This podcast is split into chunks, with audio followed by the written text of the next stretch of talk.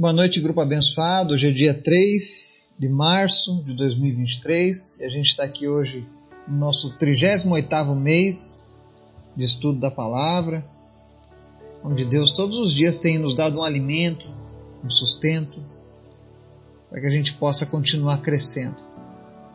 Hoje foi um dia muito proveitoso no Senhor, dia em que pude ver um mover de Deus de diversas maneiras. E você deve se recordar que no início da semana eu desafiei você que nos acompanha, que nos ouve, a orar por pessoas, por cura, por milagres. Colocar a sua fé em ação. Eu tenho visto muitas maravilhas de Deus. Gostaria que você também vivesse essa experiência. Afinal, ela está disponível a todos aqueles que creem. E hoje nós vamos falar sobre a sua terra não é um deserto. E para isso nós vamos fazer uma leitura lá do livro de Josué, capítulo 15, os versos 16 a 19.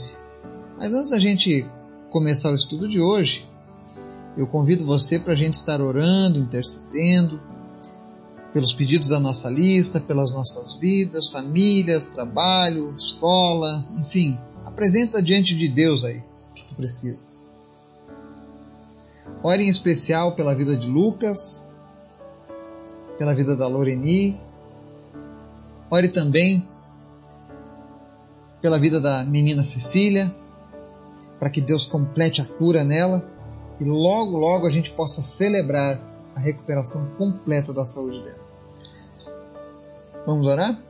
Obrigado, Deus, por mais um dia, pela tua graça, pelo teu amor e a tua bondade, pela tua palavra que tem nos alimentado que tem nos impulsionado todos os dias a buscarmos mais e mais de Ti.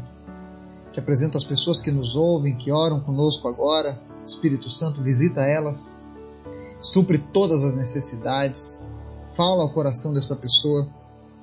Cria nela, Deus, um desejo cada vez maior por Ti. Cria nela entendimento da Tua palavra, entendimento sobrenatural. Mas em especial, Deus, Vem sarar o enfermo, vem curar aquele que está ferido. Em nome de Jesus, eu repreendo todas as enfermidades agora sobre a vida dessa pessoa que está nos ouvindo. Em nome de Jesus, seja curado, seja curada. Não importa qual seja a tua enfermidade. Visita a Deus a Cecília, visita o Marcelo, visita o Odacir, o Celi, traz cura para essas pessoas. Em nome de Jesus, manifesta a tua glória no meio do teu povo. Eu oro pela libertação do Lucas, para que ele encontre, ó Deus, em Ti salvação, perdão e redenção todos os dias. Fortalece, Deus, a vida da Loreni, abençoa ela, Deus, nesse chamado tão poderoso que o Senhor tem na vida dela. E abençoa, Deus, as pessoas do nosso grupo. Faça cada um deles, ó Deus, prosperar e crescer na tua presença. Mas em nome de Jesus, fala conosco nessa noite e nos ensina mais a tua palavra. É que eu te peço em nome de Jesus. Amém. O texto de hoje está lá no livro de Josué, capítulo 15, versos 16 ao 19, que diz assim: E Caleb disse: Darei minha filha Axa por mulher ao homem que atacar e conquistar Kiriat Sefer. Otoniel, filho de Kenaz, irmão de Caleb, a conquistou e Caleb lhe deu sua filha Axa por mulher. Quando Axa foi viver com Otoniel, ela o pressionou para que pedisse um campo ao pai dela. Assim que ela desceu do jumento, perguntou-lhe Caleb: O que você quer? Quero um presente, respondeu ela. Já que me deu terras no Negueb, dê-me também fontes de água. Então Caleb lhe deu as fontes superiores e as inferiores. Amém? Essa passagem aqui se refere à história de Caleb, um homem que aguardou 45 anos para ver o cumprimento da sua promessa. E no dia que a sua promessa se cumpriu, ele tomou posse de tudo aquilo que Deus havia dado a ele. Mas o interessante dessa história de Caleb é que ele faz uma promessa. Ele diz que a filha dele seria dada por, como mulher, como esposa, do homem que conquistasse o último território que faltava, que era Kiriat Sefer. Então, Otoniel, um dos juízes, você vai ver no livro de Juízes, filho de Kenaz, irmão de Caleb, a conquistou. E Caleb lhe deu a filha por mulher. Agora o interessante é que quando eles conquistaram essa última terra, Caleb deu um presente para a filha. Ele deu para ela as terras do Negueb. Para você que não sabe, Negueb é um deserto. Ou seja, ela ganhou um deserto. E aí é que está o ponto da mensagem de hoje. Muitas vezes nós recebemos um deserto por herança. Mas não é essa a herança que Deus tem para mim e para você. Eu não estou falando aqui de bens materiais. O caso dela foi um deserto. O que é que se faz com o deserto? Nada.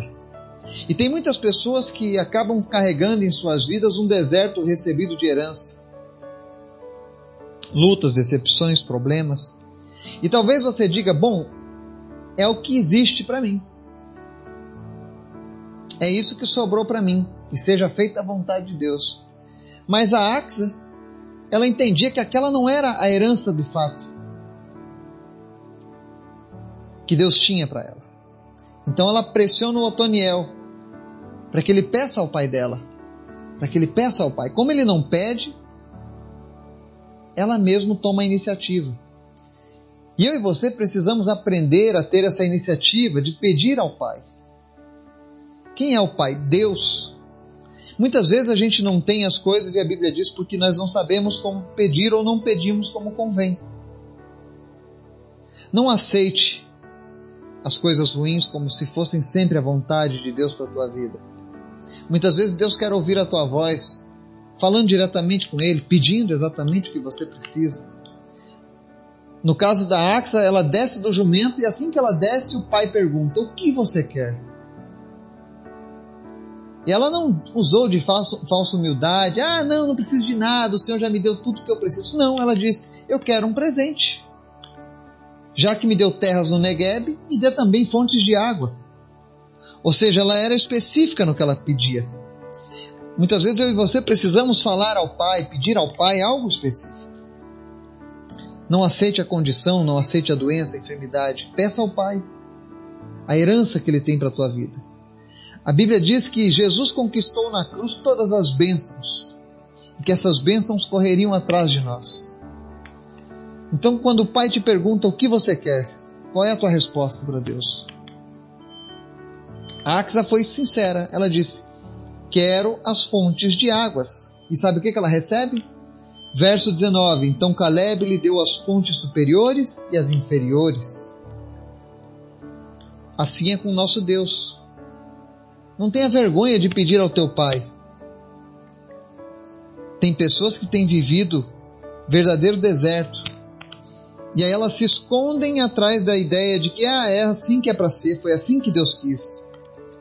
Tem certeza? Você tem perguntado ao Pai?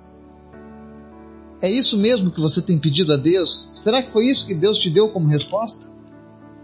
Que o exemplo de Axa possa ser levado na minha e na sua vida.